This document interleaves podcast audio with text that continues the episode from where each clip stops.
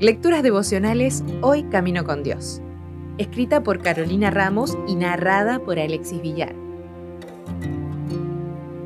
Hoy es 12 de abril. ¿No te envío yo?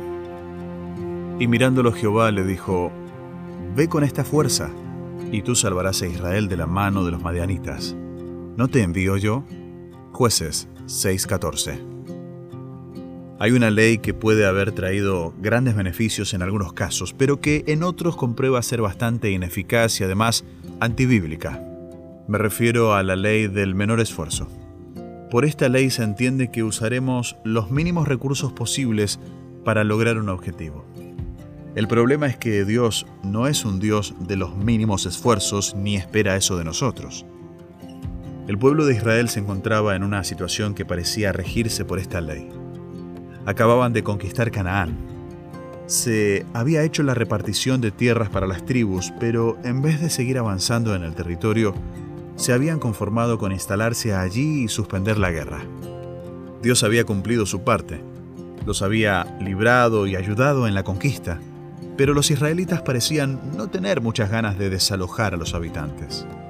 En cambio, se aliaron con ellos y terminaron haciéndose esclavos de la idolatría.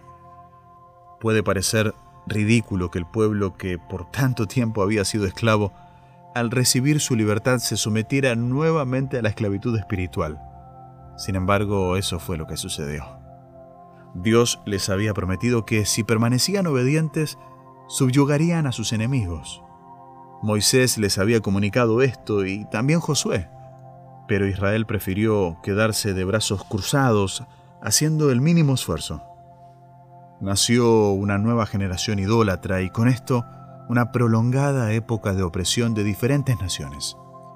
Así surgieron también libertadores entre el pueblo de Israel, pero había enemigos ya establecidos que saqueaban los campos y maltrataban a sus habitantes. El pueblo clamó. Dios oyó y escogió a Gedeón para que lo ayudara. Un día el ángel de Jehová se le apareció y le aseguró su compañía. Pero Gedeón, en vez de agradecer y alabar a su benefactor, comenzó a dudar y cuestionar la razón de su condición actual. Creía en un Dios que en el pasado había hecho grandes maravillas, pero que ahora supuestamente los había desamparado. Dios no respondió su pregunta. No iba a entablar un diálogo sin sentido le ordenó ir y salvar a Israel. Hoy también corremos el riesgo de creer en un Dios del pasado, de limitarlo a nuestras leyes del menor esfuerzo. Pero no nos equivoquemos. Dios es un Dios del presente, que dio todo, nos acompaña en todo y espera nuestro mayor esfuerzo también.